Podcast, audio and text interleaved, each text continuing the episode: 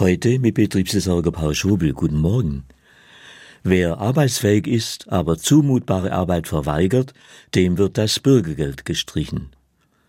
Das betrifft nur wenige, glaubt die Bundesagentur für Arbeit. Dennoch ist jeder einzelne von denen einer zu viel. Wer arbeiten kann, muss seinen Lebensunterhalt schon selbst bestreiten. Das Bürgergeld ist kein bedingungsloses Grundeinkommen, wie manche meinen. Ist es aber nicht zu üppig, so dass sich Arbeit gar nicht mehr lohnt? Diese Frage erhitzt immer noch die Gemüter. Nein, das Bürgergeld deckt nicht einmal das Existenzminimum ab. Doch das gilt leider auch für fast 20 Prozent der Löhne in Deutschland.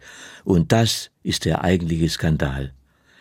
Daher wäre es sinnvoller, Erwerbsarbeit attraktiver zu machen, statt am Bürgergeld rumzufummeln. Leistung zu erbringen muss lohnender sein, als Leistungen zu beziehen. Die Mindestlöhne anzuheben ist das eine. Noch wichtiger wäre, die Unternehmen würden sich wieder zur Tarifbindung bekennen und Löhne und Gehälter mit den Gewerkschaften aushandeln. Dann wäre der ärgerliche Niedriglohnsektor schnell ausgetrocknet. Ob Arbeit attraktiver wird, hängt aber nicht nur von der Bezahlung ab. Arbeit muss die Menschen fordern, herausfordern, dann schenkt sie auch Freude und Erfüllung. Arbeit, die nur abstumpft, erschöpft und die Menschen ausbrennt, ist außer Geld nichts wert. Arbeitszufriedenheit hängt immer auch von Wertschätzung ab.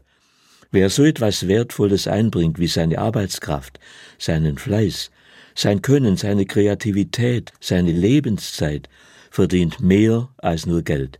Er verdient Anerkennung und Respekt. Wenn arbeitende Menschen auch noch kollegial zusammenhalten und einander menschlich verbunden sind, werden sie mit Sicherheit ihr Bestes geben. Solche Qualitäten fallen freilich nicht einfach vom Himmel, sondern müssen von Betriebsräten und Gewerkschaften zusammen mit Unternehmen und ihren Verbänden erst mühsam ausgehandelt werden. Da gibt's noch eine Menge zu tun wenn Arbeit sich wirklich lohnt, nicht nur finanziell, sondern auch menschlich, dann sind Drückeberger die Dummen und bestrafen sich selbst. Paul Schobel, Böblingen, Katholische Kirche